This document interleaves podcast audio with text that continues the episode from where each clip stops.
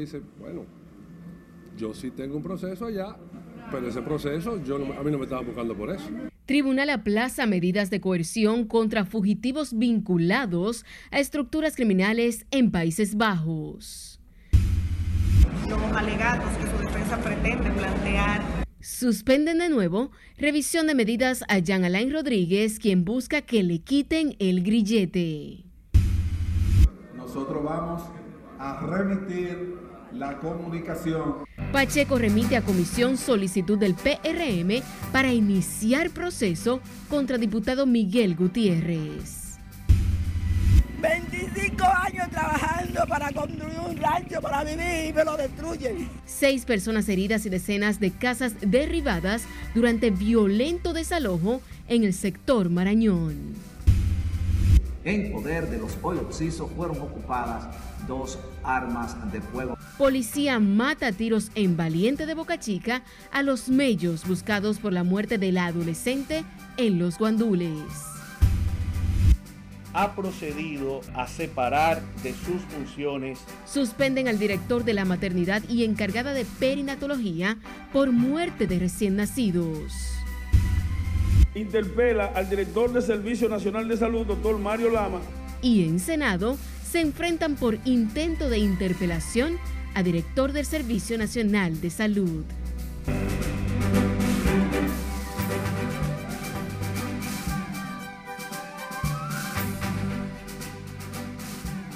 Buenas noches, bienvenidos a esta emisión estelar de Noticias RNN. Soy Janelis León, tenemos mucha información, así que vamos a iniciar de manera inmediata.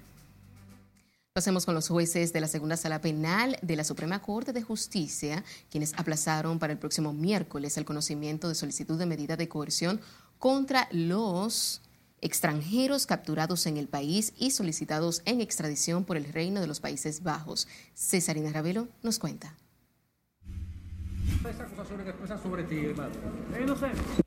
Los imputados Urvin Lawrence Huawei, alias Nuto, Dennis Goede y Terence Angelo Richard, acusados de narcotráfico, tráfico de armas, asesinatos y otros delitos en los Países Bajos y señalados como miembros de las temidas Mocromafia y No Limit Soldier, fueron llevados por primera vez a la Suprema Corte de Justicia. Y le pregunté cuál era la situación y me dice, bueno, yo sí tengo un proceso allá, pero ese proceso yo a mí no me estaban buscando por eso y yo no conozco a los otros. Claro, ahora dice el otro también que no lo conoce al otro tampoco, pero la, solicitud es individual incluso, lo que vieron ustedes ahora.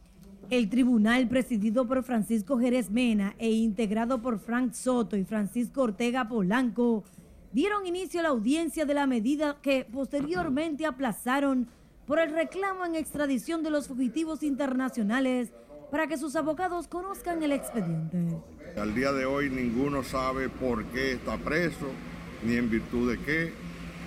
No le dejaron ninguno de los actos eh, procedimentales que se levantaron al efecto. No hay otra cosa que hacer hoy que no sea aplazar en lo que respecta a nosotros como estrategia. ¿Va a pedir aplazamiento? Claro. ¿Por qué necesita? Hoy estudiar la solicitud, ver sus fundamentos, ver si ciertamente se corresponde y luego tomar la decisión que entendamos mejor. El señalado alias Nuto al llegar a la Suprema Corte de Justicia para conocer sobre su reclamo de extradición, se defendió sobre los señalamientos en las estructuras criminales de la micromafia. Me tienen por nada, por nada. Yo tengo muchos años viviendo aquí. Me cogieron por unos. ¿Dónde tú fuiste apresado? no tengo nada de ver con este grupo. Ayúdenme. Como parte de la operación que permitió el arresto de los implicados en la estructura criminal el pasado fin de semana, la Procuraduría, en coordinación con la DNSD y agencias de inteligencia del Estado, continuó realizando allanamientos simultáneos en el Distrito Nacional y en la provincia Monteplata. Se ocuparon bienes, muebles e inmuebles, vehículos de lujo, relojes, prendas y una finca donde se hallaron animales exóticos, chivos, vacas, cerdos, aves y 64 perros de distintas razas. Según datos, las incautaciones ocupadas a los tres extranjeros ascienden a más de 300 millones de pesos. Cesarina Ravelo, RNN. El tercer juzgado de la instrucción del Distrito Nacional aplazó por segunda vez hasta el próximo martes la revisión obligatoria de las medidas de coerción que pesan en contra del ex procurador Jean Alain Rodríguez, principal señalado en el caso Medusa. Según Mirna Ortiz, coordinadora de litigación del Ministerio Público, el aplazamiento se produjo porque los fiscales depositaron nuevas documentaciones. El Ministerio Público deposita documentos, los ignorábamos, pedimos juez entonces aplazamiento a los fines de mirarlos, estudiarlos y hacerles reacción de respuesta. El juez depositó en el tribunal documentación para refutar los alegatos que su defensa pretende plantear para la variación de la medida de coerción. En esas condiciones, los abogados de la defensa solicitaron al tribunal un aplazamiento para tomar conocimiento de los elementos que el Ministerio Público ha depositado del ex procurador fueron los primeros en depositar en el tribunal varias evidencias, documentaciones y certificados para lograr que el ex procurador Jean Alain Rodríguez se le quite el billete y el arresto domiciliario. En tanto que el presidente de la Cámara de Diputados, Alfredo Pacheco, envió a la Comisión de Disciplina para que evalúe la carta en la que el presidente del PRM, José Ignacio Paliza, solicita la sustitución de Miguel Gutiérrez, preso en Estados Unidos por narcotráfico. Nelson Mateo con todos los detalles. Consejo de Disciplina, tienen ahí una... Eh, una papa caliente la curul del diputado de Santiago, Miguel Gutiérrez, sigue vacía 23 meses después de su arresto en la Florida, Estados Unidos, acusado de tráfico internacional de drogas. Y ante la carta del presidente del PRM para que Gutiérrez sea sustituido, el titular de los diputados, Alfredo Pacheco, pidió al Consejo de Disciplina analizar el pedimento. En ese sentido, el artículo 31 del reglamento es más específico en su párrafo cuando establece la cantidad, la proporción de sesiones que eh, debe participar y aunque ha sido convocado, todo el mundo sabe que el diputado no ha asistido. Desde luego, nosotros vamos a remitir la comunicación a estudio de la Comisión de Disciplina para que en el más breve plazo rinda un informe a este pleno. Así que la remitimos a estudio de la Comisión de Disciplina. Pacheco aprovechó para solicitar además que el Comité de Disciplina decida si se le desembolsa el salario y viáticos retenidos al legislador preso por narcotráfico. Y es que desde hace un tiempo nosotros hemos estado llevando un proceso judicial con los abogados que representan al diputado. Entonces yo quiero pedirle a la comisión de disciplina que también se manifieste sobre ese particular. Para los congresistas José Horacio Rodríguez y Eugenio Cedeño, el diputado de Santiago, preso en Estados Unidos, puede ser destituido a través de un juicio político o por la homologación de la sentencia que en la Florida lo declaró mentalmente incompetente para enfrentar el proceso. Constitucionalmente lo que procede es em, un, un juicio político, eso es lo que procede constitucionalmente.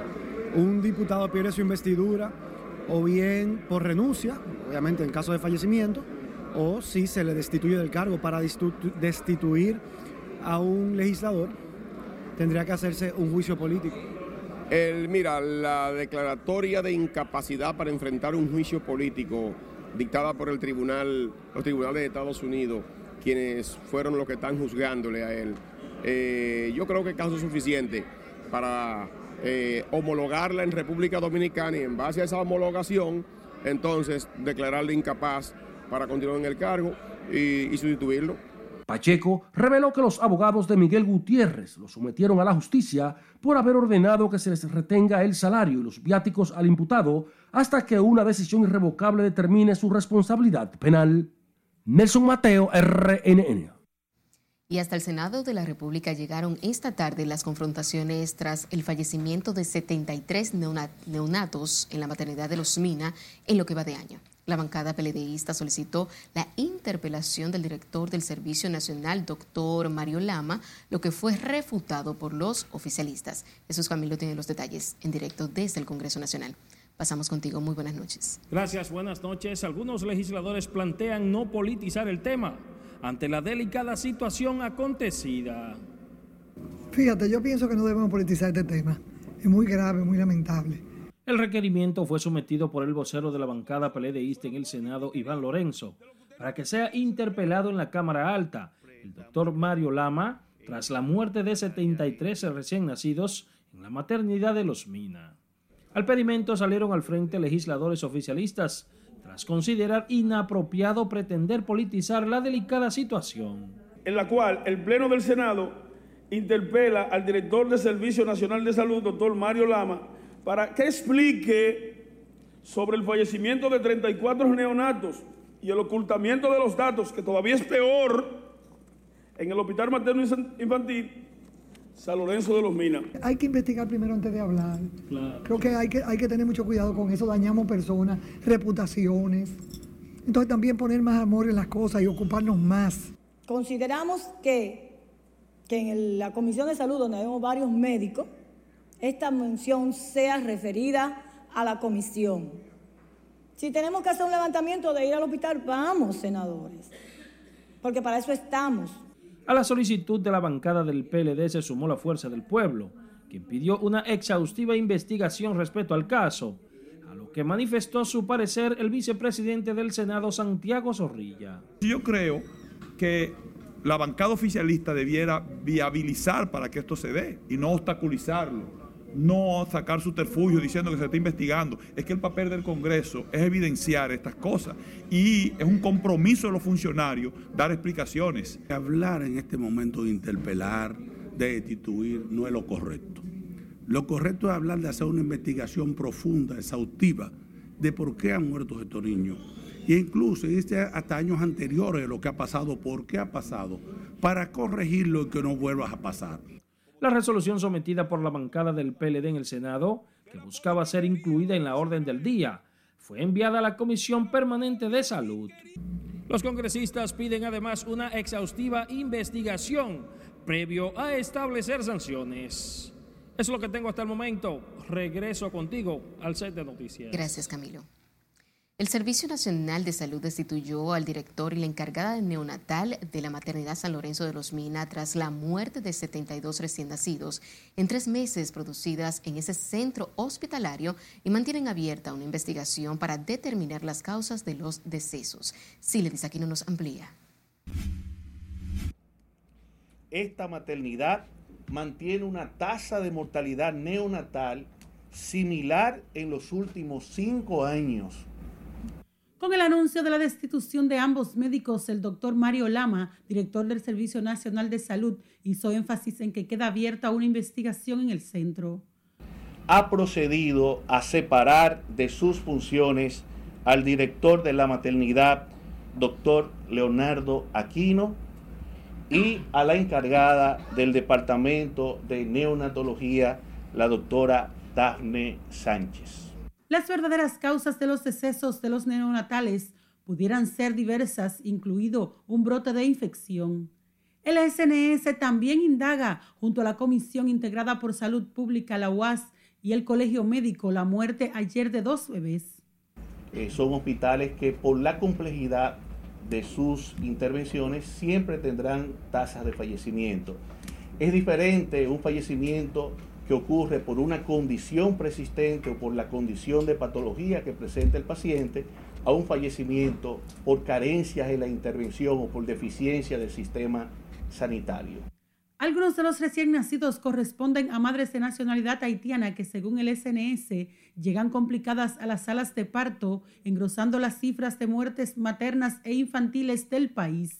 El 33% de todos los nacimientos en el 2022 correspondió a, a nacionales extranjeras haitianas. Sin embargo, la mortalidad en esa población es, superaba el 50% de la mortalidad materna. Significa que son pacientes más vulnerables, son pacientes que vienen en condiciones de salud muy eh, deterioradas, con trastornos hipertensivos muy importantes, con diabetes, eh, con enfermedades infecciosas importantes, con anemia eh, importante y que muchas llegan a nuestros hospitales sin eh, consultas prenatales conocidas.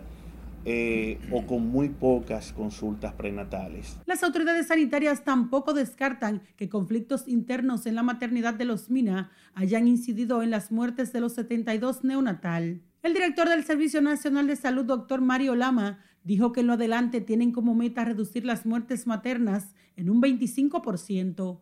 Sila Disaquino, RNN.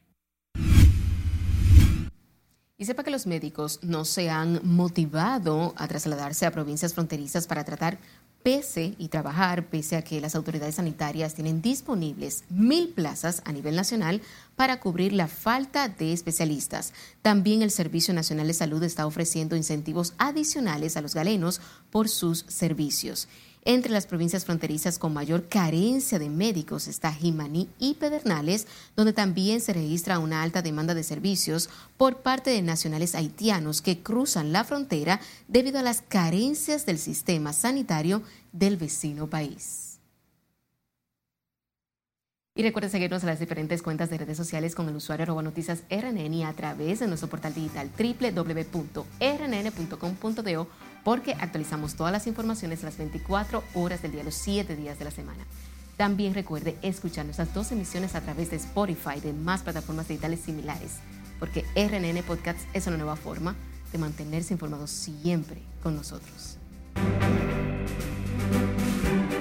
El poder tiene que saber que la crítica ordenada y razonada que solo los medios de comunicación y los periodistas pueden ejercer es fundamental. Nos vamos a nuestro primer corte comercial de la noche. Al volver, presidente reconoce crítica del periodismo libre e independiente es garante de la democracia del país. Por el trabajo que hace el sector turístico, que representa como un 25% del Producto Interno Bruto. Y el récord de llegada de turistas que gobernador del Banco Central reconoce como columna vertebral de la economía. Esta es la emisión estelar de Noticias RNN. No le cambie.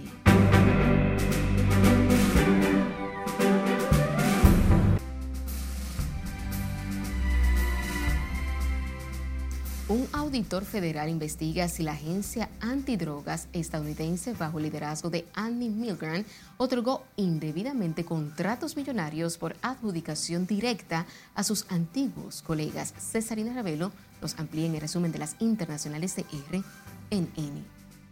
Entre los contratos de la DEA que investiga la oficina del inspector general del Departamento de Justicia, es uno por 4.7 millones de dólares para realizar planeación y comunicación estratégica y así reclutar a personas que Annie Milgram conoció cuando era fiscal general de Nueva Jersey y profesora de Derecho de la Universidad de Nueva York.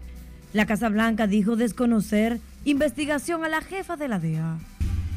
La Sociedad Interamericana de Prensa condenó este miércoles el asesinato del periodista haitiano Dumeski Kersaint y reclamó a las autoridades que investiguen la ola de violencia contra los comunicadores del país caribeño.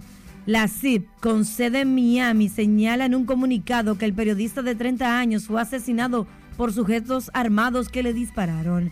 El periodista, que solía cubrir las protestas sociales, fue tiroteado mortalmente en el municipio de Carrefour, al sur de la capital del país, Puerto Príncipe.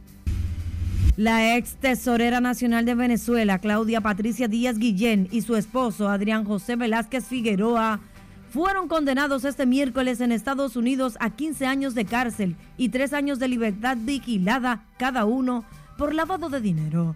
Además, deberán restituir 136 millones de dólares y pagar una multa de 75 mil cada uno, anunció un juez de Miami.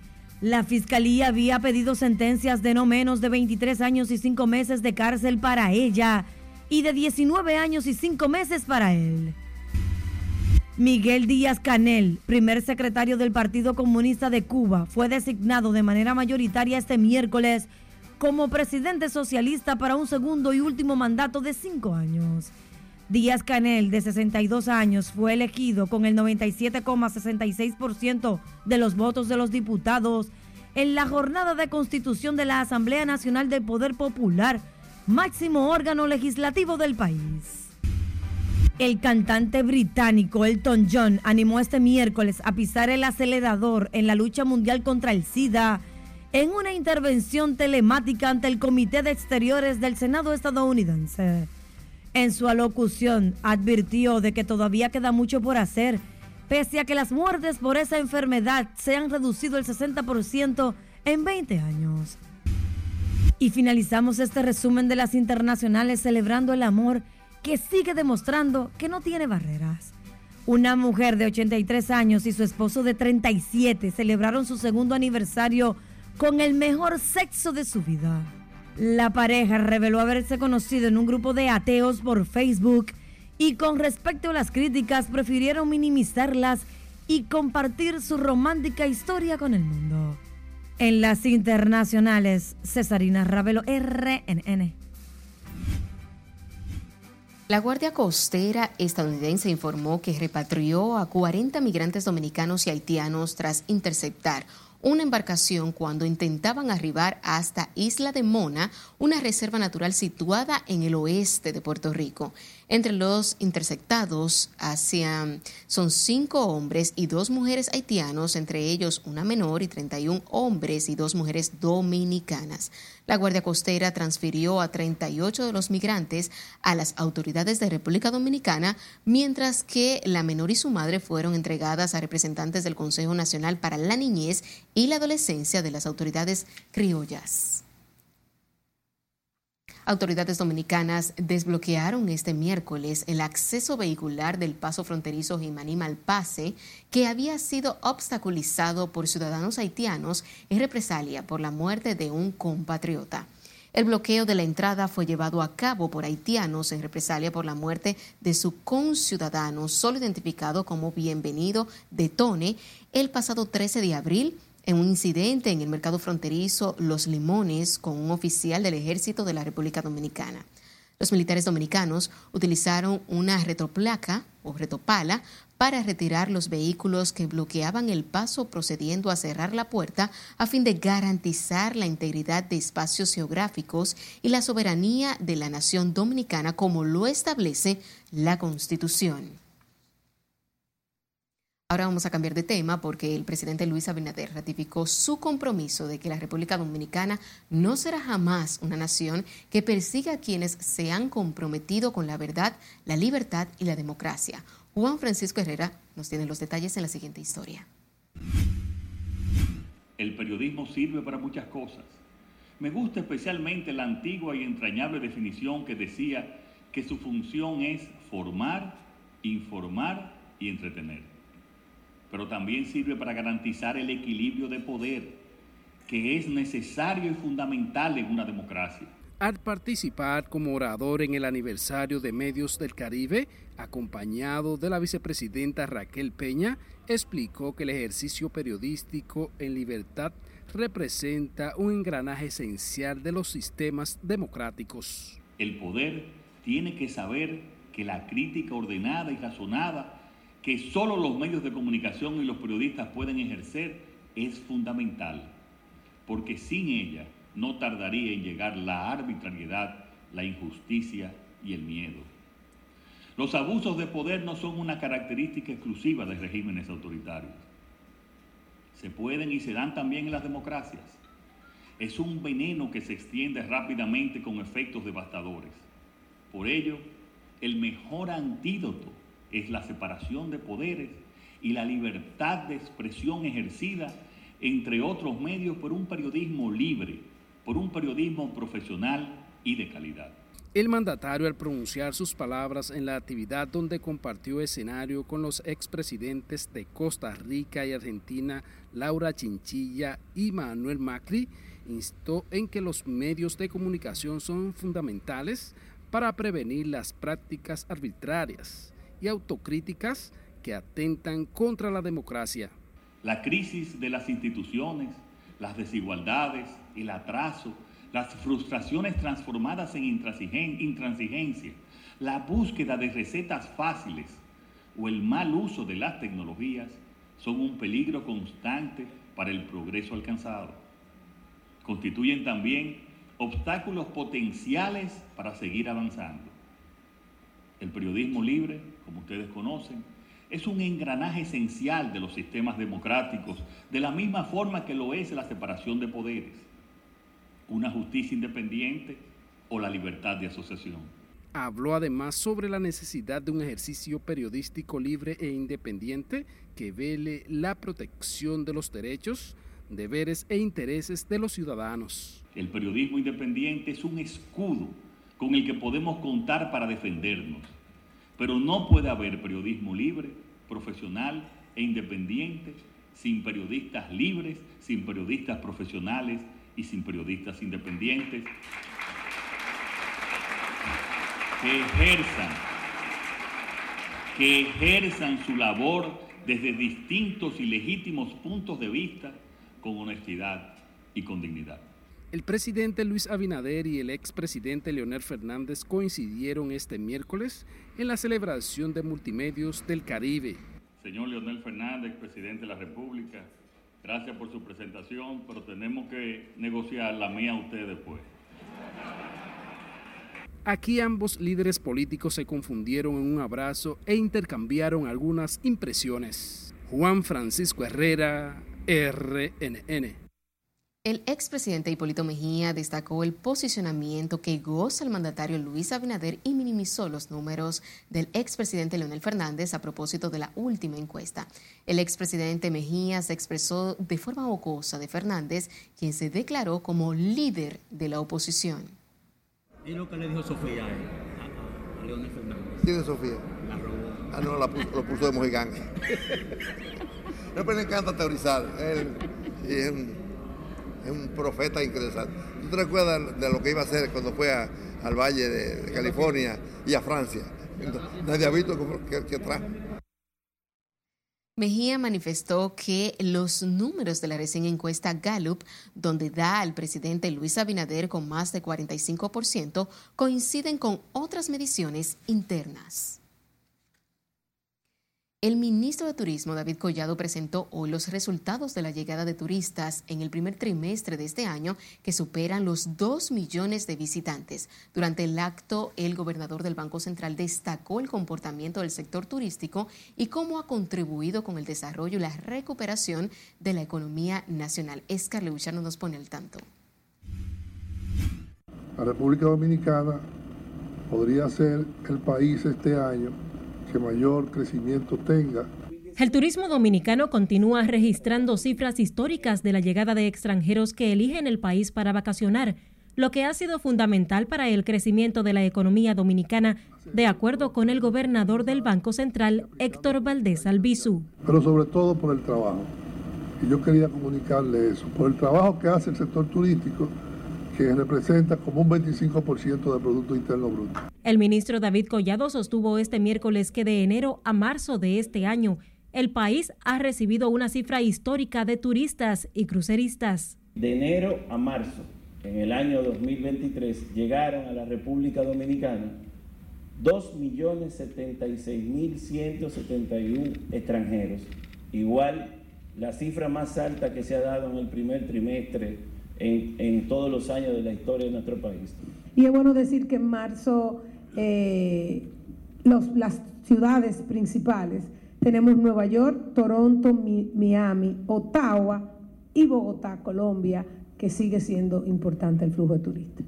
Estas cifras superan en un 11% el 2021 y en un 21% el 2022. Además, de acuerdo con los datos oficiales, en el mes de marzo se rompió el récord de visitas con la llegada de 740.324 turistas por la vía aérea. Tenemos 280.247 cruceristas, siendo también una cifra récord en el mes de marzo en toda la historia del turismo del país. Hoy podemos decir que estos logros no son el resultado de un acto de magia o de una casualidad. No, lo hicimos por la sabia decisión de sumar el poder del Estado, la experiencia de las empresas hoteleras y la sabia política de un estilo de dirección de los asuntos públicos principales que suma el gobierno y el sector privado para, para tomar las decisiones correctas. Los países con mayores emisores de turistas en marzo fueron Estados Unidos, Canadá, Colombia, Francia y Alemania. Según el Ministerio de Turismo, se estima que este año el país recibirá 7.8 millones de turistas. Es Carelet Guillardo, RNN. Con el objetivo de eficientizar el servicio energético a la ciudadanía y mejorar la respuesta a los reclamos de la población, la Superintendencia de Electricidad suscribió un acuerdo interinstitucional con Impostón bajo la supervisión del Defensor del Pueblo. El convenio busca, además, descongestionar más de 20.000 notificaciones pendientes de entrega en todo el país sobre fallos emitidos por Protecon en torno a denuncias de anomalías, sobre consumo y distorsión en el suministro energético.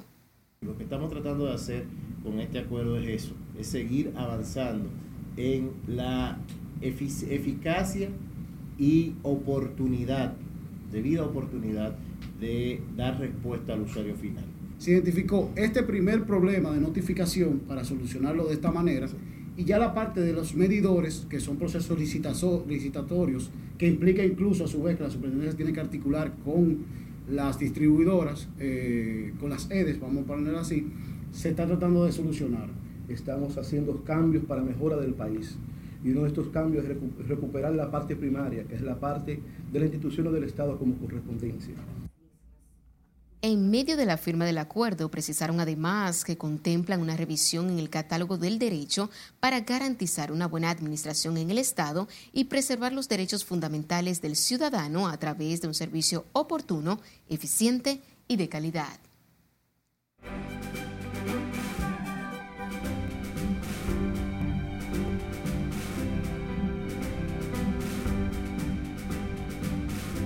Ahora es momento de las informaciones más importantes en la economía del país y del mundo con nuestro compañero Martín Adames. Buenas noches. Las posibilidades de nuevos aumentos en las tasas de interés de los Estados Unidos y en Europa hacen que el petróleo de Texas cerraran por debajo de los 80 dólares y que el crudo de Brent cerrara en 83.43 euros por barril. El director general de la Organización Internacional del Trabajo, Gilbert Onjo, afirmó que en el avance de la inteligencia artificial es imparable, pero advirtió que la tecnología suele crear más empleos de los que destruye. El responsable del organismo apuntó que el desafío que plantea la inteligencia artificial a los gobiernos en desarrollo es estrategia orientada para ofrecer oportunidades de formación a los trabajadores que enfrentan la amenaza de perder su trabajo para que puedan optar a otros empleos de mayor calidad. La multinacional financiera estadounidense Morgan Stanley anunció este miércoles unos beneficios netos por el orden de los 2.980 millones de dólares en el primer trimestre de 2023, un 19% menos que el año anterior, lo que atribuyó a descensos en la banca de inversión y corretaje, tras dar a conocer sus cuentas, sus acciones caían un 3.84% en las operaciones electrónicas anteriores a la apertura de Wall Street. Los rumores de posibles subidas de tasas de interés, tanto en la Reserva Federal de los Estados Unidos como en el Banco Central Europeo, se sintieron este miércoles en la cotización del barril del petróleo intermedio de Texas y en el crudo del Brent. Los futuros del crudo del Brent cayeron 1.34 dólares para ubicarse en los 83.43 dólares por barril, mientras que el intermedio de Texas cayó un 1.28 dólares para ubicarse en 79.58 dólares. El precio del oro sufrió una importante caída este miércoles y cayó a mínimos de más de dos semanas durante la media sesión europea, para situarse en 1.970 dólares la onza. Con esta caída de alrededor de 1.75% en un día, podría seguir bajando tras permanecer en su precio más alto del año, alcanzado durante la semana pasada. La inteligencia artificial no destruirá empleos, por el contrario, creará más. Continúe con la emisión estelar de Noticias RNN.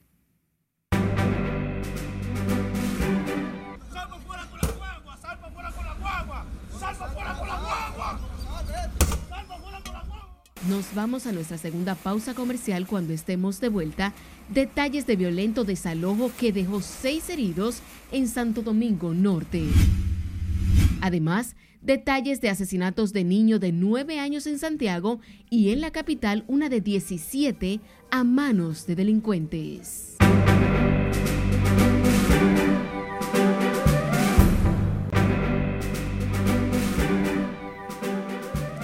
Seguimos en vivo con más informaciones. Unas seis personas resultaron heridas y decenas de casas derribadas durante un desalojo escenificado este miércoles en el barrio Colina de Marañón I, Antigua Marañón 4, en Mamey de Santo Domingo Norte. Catherine Guillén tiene el reporte. 21 años aquí y mira cómo vienen a desbaratar la casa.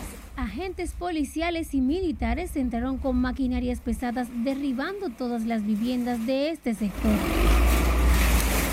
Los uniformados usaron sus armas de fuego y lanzaron bombas lacrimógenas contra las personas que se encontraban dentro de su vivienda, según denuncian. Ellos, ellos vinieron temprano, ¿A qué hora? a las 6 de la mañana y pico, y dijeron que todo y lo iban a dejar. Lo primero que tumbaron fue la de aquí atrás, la del primo mío, después la de unos señores ahí que son haitianos. Hay que no eran policías, delincuentes, nos desbarataron todo, rompieron la casa, le dieron tiro a la persona ahí.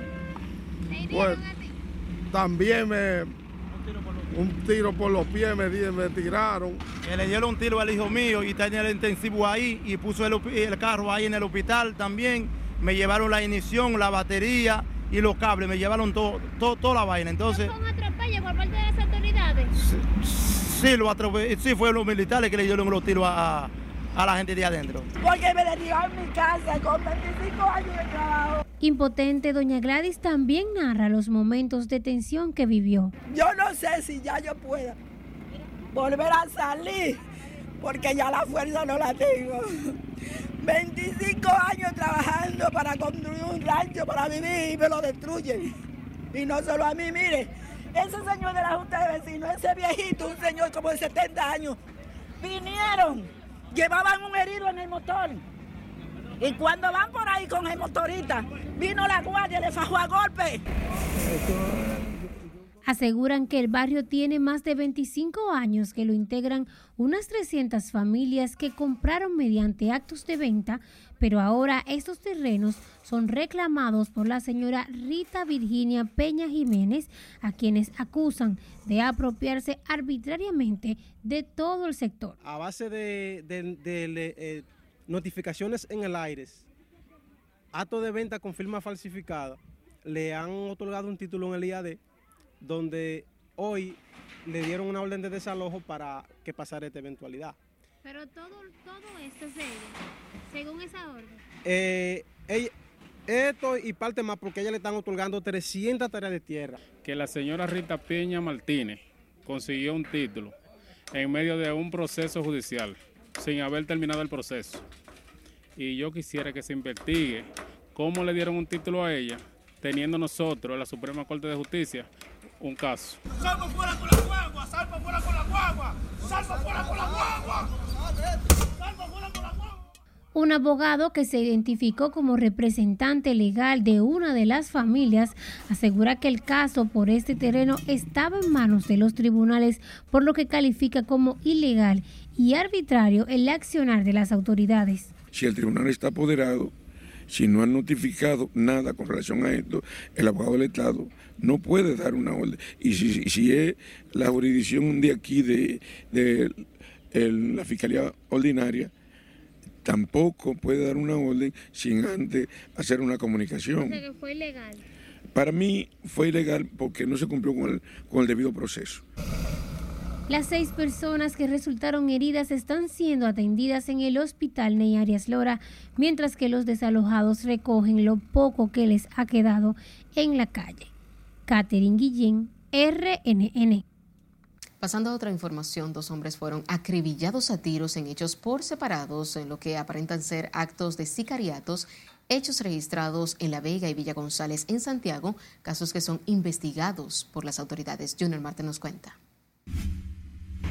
De acuerdo al vocero de la policía Fernando Pérez Valerio, el hecho donde perdió la vida Alexis Cruz en Palmarejo Villa González está asociado a actos de sicariato. Lo que sucedió ayer con Alexis Cruz sí tiene forma de sicariato, en el sentido de que a una persona donde la policía llega y encuentra con múltiples disparos, eh, ya sabemos que a la que hay una acechanza y alevosía. Sin embargo, a la hora de colectar 48 casquillos en una escena, sí sabemos ya que, que la cosa estaba planificada. El vehículo Sonata Blanco en el que se desplazaba la víctima presenta varios impactos de bala.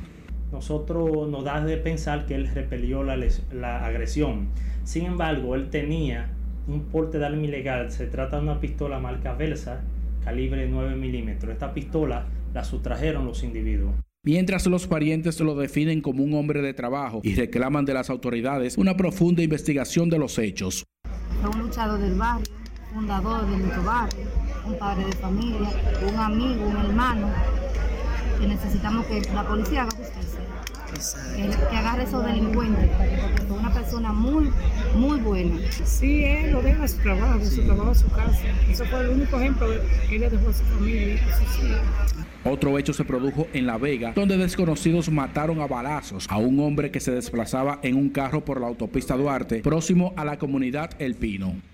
El informe preliminar indica que el occiso transitaba presumiblemente de paso por la autopista Duarte, tramo El Pino, La Vega, cuando recibió las heridas que le ocasionaron el deceso.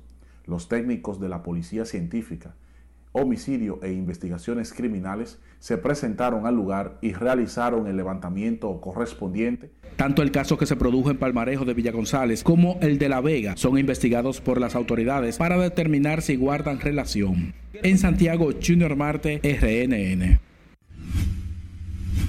En otro hecho lamentable, el niño de nueve años de edad que resultó herido de bala a manos de delincuentes tras interceptar a la familia del menor que regresaba desde el extranjero falleció la noche de este miércoles.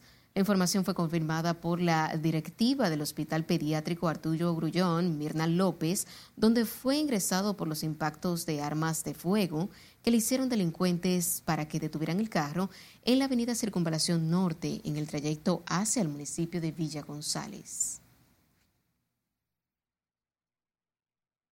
Y en medio del dolor son velados esta noche los restos de una adolescente que fue asesinada en Agua Dulce, en el sector 27 de febrero, de un disparo ayer martes. La familia tiene la versión de que el asesinato de Yajaira Yarolina Martínez, de 17 años, fue producto de la manipulación de un arma de uno de los integrantes de una banda que opera en el barrio.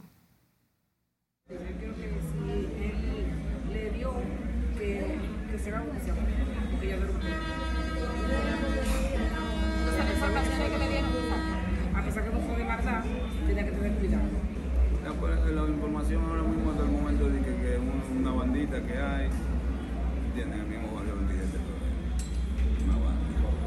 Y eso hay que darle, porque prácticamente estamos perdiendo más gente de valor. pero ese impacto de bala sería accidental o sería, ¿qué decir? Dicen que, que fue accidental, pero hay que esperar primero la investigación. En menos de una semana ya suman dos las adolescentes que han perdido la vida asesinadas de forma violenta con armas de fuego en barrios del Distrito Nacional. Los restos de Yajaira Yarolina Martínez serán sepultados este jueves a las 4 de la tarde en el Cementerio Cristo Redentor. Dos hermanos mellizos que eran buscados por estar vinculados a la muerte del adolescente Carla Maribel Contreras Campuzano, de 14 años, en el sector Los Guandules del Distrito Nacional cayeron abatidos al enfrentar a tiros una patrulla en la comunidad El Valiente de Boca Chica. Los fallecidos son los hermanos Juan Carlos Prado y Carlos Juan Prado, ambos apodados los Mellos de los Guandules, de 19 años, quienes sufrieron múltiples heridas por arma de fuego. En poder de los hoy fueron ocupadas dos armas de fuego que portaban de manera ilegal y con las cuales dispararon a los agentes actuantes, quienes se vieron en la imperiosa necesidad de repeler la agresión. En medio de esta refriega a tiro, también resultó herido una tercera persona que era supuestamente el propietario de la vivienda donde estos se escondían policía informó que el enfrentamiento resultó herido en una pierna Omar Solís, de 25 años, residente en Valiente, en Boca Chica, identificado como el presunto propietario de la vivienda donde se escondían los mellos. Un hombre ultimó a balazos a uno de sus dos sujetos que penetraron a su propiedad con la intención de robar en la comunidad Los Algodones en el municipio de San Francisco de Macorís. El hombre que presenta varias heridas en la cabeza que le ocasionaron los malhechores dijo que el cómplice del ahora Oxiso escapó con un millón de pesos en efectivo. Dos ladrones. Lo atacado, fue ubicado, no se sabe cómo fue. ¿Vinieron a su casa a asaltarlo? Saltar, se metieron en... Más o menos la hora que ocurrió eso. Yo sí, fue a las 8, 8 y media. Es una persona buena que ayuda a la comunidad. Ese es bueno, servicial. ese- ese- Ese ladrón lo mató en su misma casa. Le llevan el dinero, le llevan la prenda. prenda, la Casi 800 mil pesos, llevan mala, toda la prenda que tenía. El otro logró llevarse la- todo. Sí, se llevó todo y salió por atrás. Le, tenía como un palo parado Prenda, eso. en, en la pared de- de- de- del señor y se voló por, por, la, atrás y por ahí mismo bajó. Queríamos saber de dónde se- los dónde- conucos por ahí persona. y escapó por ahí atrás. El cadáver no ha sido identificado y fue depositado en la morgue del Hospital San Vicente de Paul de esa localidad, en tanto que el victimario fue dejado en libertad condicional por el Ministerio Público. Hola, ¿qué tal amigos? Buenas noches. En lo que queda de la noche no prevemos lluvias significativas y las que puedan ocurrir se concentran en las zonas costeras del Atlántico y del Caribe por arrastre del viento del este-sureste. Para mañana jueves amanecerá con poca nubosidad en gran parte del país, aunque no se descartan por arrastre del viento algunas lluvias pasajeras en puntos dispersos del sur-sureste. Luego en la tarde se nublará con ocurrencias de aguaceros que pueden ser moderados localmente, con tormentas eléctricas, aisladas ráfagas de viento y se extenderán hacia las primeras horas de la noche sobre algunas localidades. Toda esta actividad está asociada a la vaguada que nos afecta. Las temperaturas seguirán siendo calurosas durante el día, por lo que se recomienda el uso de ropa ligera de colores claros, evitar la exposición al sol sin la debida protección. Recomendamos a toda la población en general a continuar haciendo el uso racional del agua, debido a que continuamos con los efectos que ocasionó la sequía estacional meteorológica. Hasta aquí el informe del tiempo. Recuerde seguir el pronóstico del tiempo en nuestras redes sociales y continúe con la emisión estelar de Noticias RNN. La razón esclarece y domina. El coraje o ánimo que actúa y los sentidos que obedecen. Nos vamos a nuestro último corte de la noche al volver. Detalles de la entrega de la Orden Heráldica de Cristóbal Colón a Rosa Margarita Bonetti de Santana por sus aportes al medio ambiente. Y les contamos sobre la visita de estos artistas dominicanos al Palacio Nacional. Siga con RNN, emisión estelar.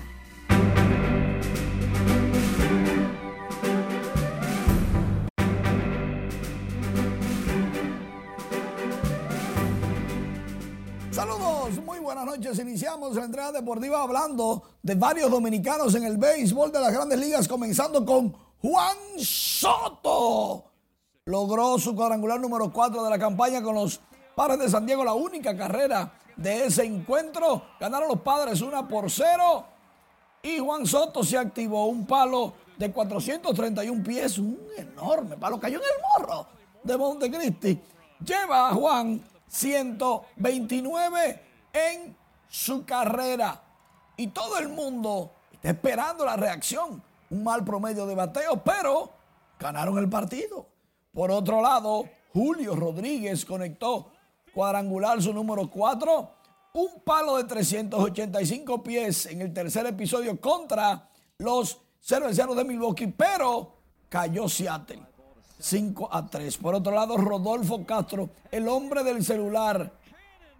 Un batazo, acaba de dar un batazo, Rodolfo, de 458 pies. Eso es enorme. Cayó en el morro de Montecristi, efectivamente. Sí, señor. Rodolfo Castro apenas tiene dos en la campaña 18 en su carrera. Los Piratas de Pittsburgh le dieron una soberana paliza a los Rockies de Colorado. Y José Ramírez apenas lleva dos cuadrangulares. Pero este es el 194 de su carrera. Caminó la bola 392 pies. Y aparentemente ya los muchachos se van calentando normal. Es normal que abril, todavía con un frito, estén lentos, pero ya cuando va entrando el verano y el calor, en las grandes ligas los dominicanos se dejan sentir. Y Mister La Para parece que está en eso. Por otro lado, Alberto Rodríguez, director del Instituto Nacional de Educación Física INEFI, asumió la responsabilidad de organizar el primer Congreso Nacional de la Educación Física y del Deporte Escolar, con el objetivo de capacitar a los profesores que instruirán a los jóvenes dominicanos. Junto a la Asociación Latinoamericana de Gerencia Deportiva, ALGEDE, Alberto Rodríguez estuvo encabezando el octavo Congreso Latinoamericano y el primero nacional para que aprendan los muchachos, profesores. Qué bueno. Por otro lado, el dominicano Julio Cedeño quedó subcampeón absoluto de la categoría 73 kilogramos del clasificatorio de pesas para los Juegos Centroamericanos y del Caribe El Salvador 2023, que se celebra en el pabellón de alterofilia en el Parque del Este.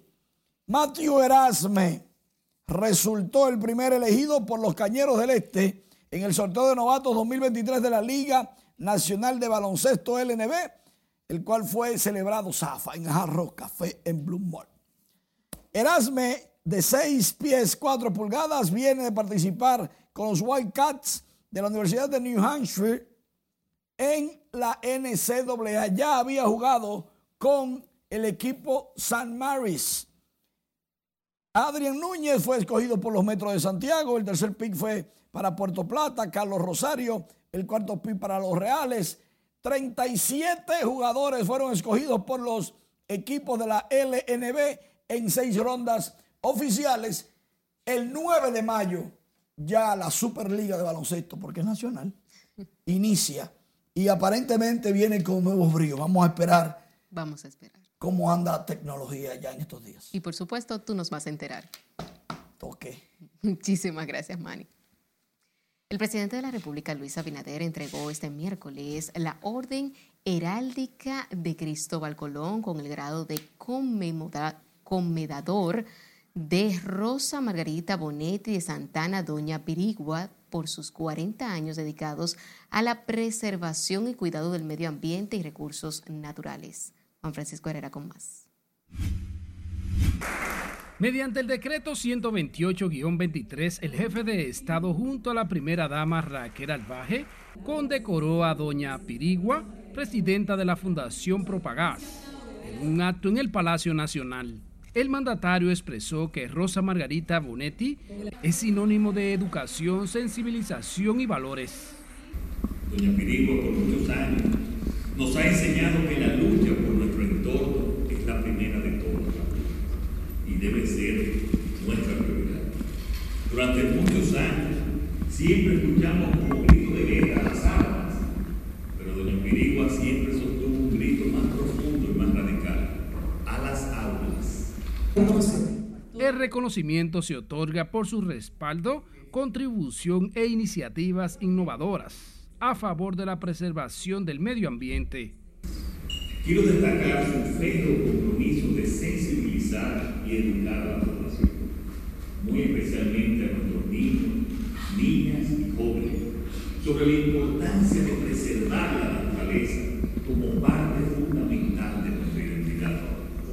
Lo ha hecho a través de diferentes programas educativos, socioculturales y proyectos de conservación. Doña Pirigua agradeció el reconocimiento y aprovechó para criticar la deforestación, el dragado de ríos y los fuegos forestales. Comprometernos con la preservación de la naturaleza de esta nación que tanto respeto y amo. De inmediato comprendí que solo a través de la conciencia y por ende la educación ambiental podía toda una nación reconocer el riesgo de ignorar las advertencias de la naturaleza. Margarita Bonetti ha dedicado parte de su vida a la recuperación de parques y cuidar las zonas protegidas. También ha trabajado en la educación de profesores en un programa de especialidad de educación ambiental para docentes. Juan Francisco Herrera, RNN.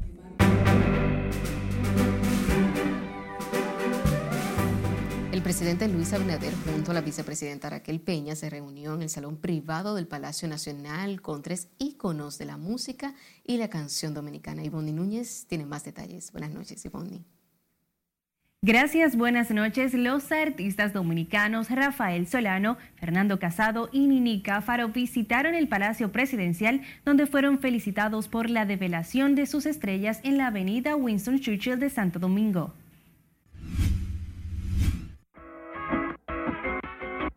El Museo Madame Tussauds Las Vegas presentó la nueva figura de Bad Bunny luciendo el atuendo que llevó a los American Music Awards 2021 inspirado en la portada del álbum El último tour del mundo del puertorriqueño.